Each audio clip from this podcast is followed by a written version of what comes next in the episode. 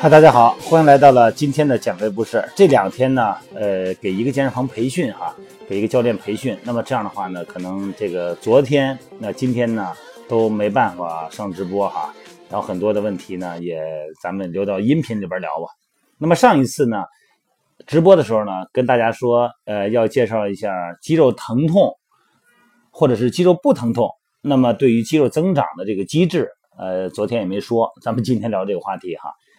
要了解咱们的肌肉增长啊，必须要知道它的三大机制。哎，它有三大机制哈，一个是力学的张力机制，一个是代谢压力机制，另外一个呢就是那个肌肉疼痛的那种哎肌肉损耗机制。那什么是力学的张力呢？咱们想一想啊，咱们在做卧推或者是哑铃的二头肌弯举哈，这两个动作咱们比较熟悉哈。咱们在练的时候呢，肌肉呢有那种要撕裂的感觉哈。那么这个感觉呢，比方说卧推的话呢，那个是杠铃的重量哈，对于肌肉施加了力学的张力。当咱们的肌肉啊在伸展的时候受到重力的施压，也就是被动的弹性张力。什么叫伸展啊？就是拉长。以前聊过哈，离心收缩。这个心是指的肌肉假想中的收缩的中心。咱们再举例子，二头肌弯举。哑铃往下放的时候，这个是离心收缩，因为它不是扔下去的，它是有控制的拉长肌肉，它不是放松哈。那么二头肌呢，就会受到被动的弹性张力施压，主动的和被动的两种哈。当咱们的肌肉呢在收紧的时候，并且持续发力状态，这个是主动张力哈。然后呢，这个咱说二头肌弯举还是哑铃向上收缩到顶点的时候。保持一个顶峰挤压，那么这个时候呢，咱们二头肌呢就受到主动张力的施压。如果你以全活动范围啊举起重量，肌肉呢受到的是主动张力哈，还有一个呢就是被动张力，两种张力的挤压。因此，肌肉呢可以受到全面的刺激。这个词儿好像有点新词儿哈，其实是向心和离心，它们有相同的概念哈。因为肌肉在整个向心和离心两个动作区间、两个活动范围内都受到了刺激，一个是主动施压，一个是被动施压嘛。那么这样的话呢，就促使了最大幅度的肌肉增长。这就是说，为什么现在主很多的主流教练和一些学者啊，都主张叫全程收缩。在线上减肥训练营，我跟大家啊初次健身的朋友们也说，动作呀，收缩的时候。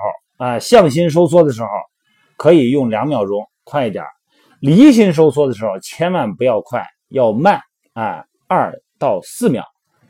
向心用两秒，离心要慢，用四秒，这就是全程收缩。如果你向心收缩的时候快，离心收缩的时候更快，这就成了爆发力训练了，这叫不是全程收缩。此外呢，这个肌肉激活的时间也是另外一个需要考虑的因素哈。比方说，如果这一组肌肉呢，你两周才练一次哈，才受压一次，那真的是达不到最大程度的肌肉生长。因此呢，要让一组肌肉尽快的生长，你需要一周至少一次，甚至两次的训练啊。所以说，很多的朋友就说，胸啊三头，背二头一天，肩和腿一天，三天一个循环，中间歇一天，再做第二个循环，这是完全可以的哈。当然，这还看你的营养水平和恢复能力。第二个机制是什么呀？是代谢压力啊！咱们还是继续说二头肌弯举啊。如果你完成了四组训练以后呢，二头肌会发胀、会泵血哈。那么这个呢，就是代谢压力所形成的感觉。为什么呢？因为肌肉持续收紧啊，导致静脉闭塞哈，血液都流不走了，全部留在那儿了哈，都淤到那儿了。那么肌肉缺乏氧气的时候呢，也会减少血液的流动。那么在肌肉训练的时候所产生的副产品，比如说乳酸啊，还有荷尔蒙哈，因为血液呢停留在这个局部的肌肉中，这个细胞呢就膨胀起来就泵血了嘛。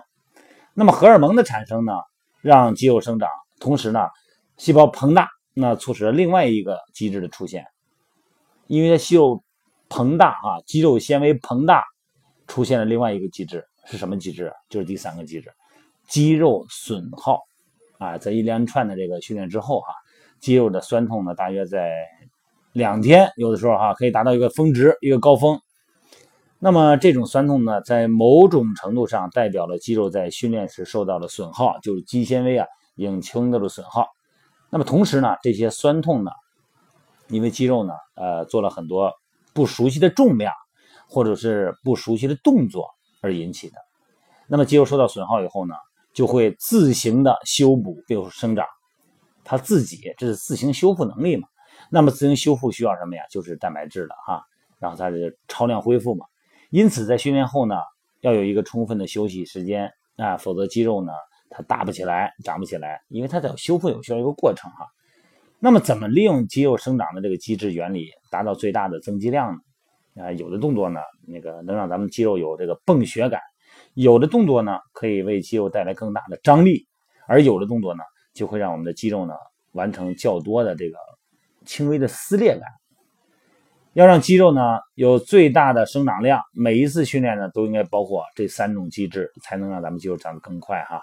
你看，提供这个最大肌肉张力的动作哈，比方说深蹲、硬拉啊，这个呃卧推啊、肩部推举啊、引体向上啊、划船的这些哈。那么让肌肉的泵感更充分的动作呢，你像那种单关节的蝴蝶肌夹胸啊，这个腿弯举、腿屈伸是吧？呃，背部的屈伸。这个杠铃划船、侧平举、二头肌弯举、集中弯举、三头肌屈伸，哎，这些动作呢，它会产生很强烈的泵血感。那么，促进肌肉有更大的损耗动作呢？你像这些这个箭步蹲呐、罗马尼亚硬拉呀，呃，一些屈伸，包括斜板弯举，其实呢，就是让我们的动作在离心收缩的时候放慢，保持四秒左右。这个时候呢，肌肉的这种微损伤呢。它会更厉害，也就是说呢，给身体制造了一个麻烦。这个麻烦是什么呀？这个麻烦就是创造出了一个泵血感，同时创造出一个肌肉吸收能量的条件。所以说，这之后紧接着，那紧接着就是什么？就是营养补充了。只有充分的营养补充啊，优质的蛋白质加碳水化合物啊，这是训练后的一餐哈。啊，一顿再或者说一顿丰富的蛋白质、碳水加蔬菜的这个健康餐，一般是训练这个得半个小时以后喝这个蛋白粉嘛，液态的，哎，好消化、好吸收，减少肠胃反应。然后呢，再过个一个小时左右，咱们再来一顿这个营养餐啊，把这个碳水也补上去，再来补蛋白质，再补蔬菜。所以说呢，这个训练之后的蛋白质跟碳水化合物结合在一起呢，这个包括香蕉也可以哈。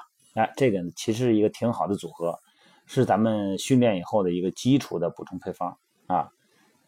这这个我们训练平时啊，有很多时候这个要说到疼痛，就得说到这个到底是好还是坏了。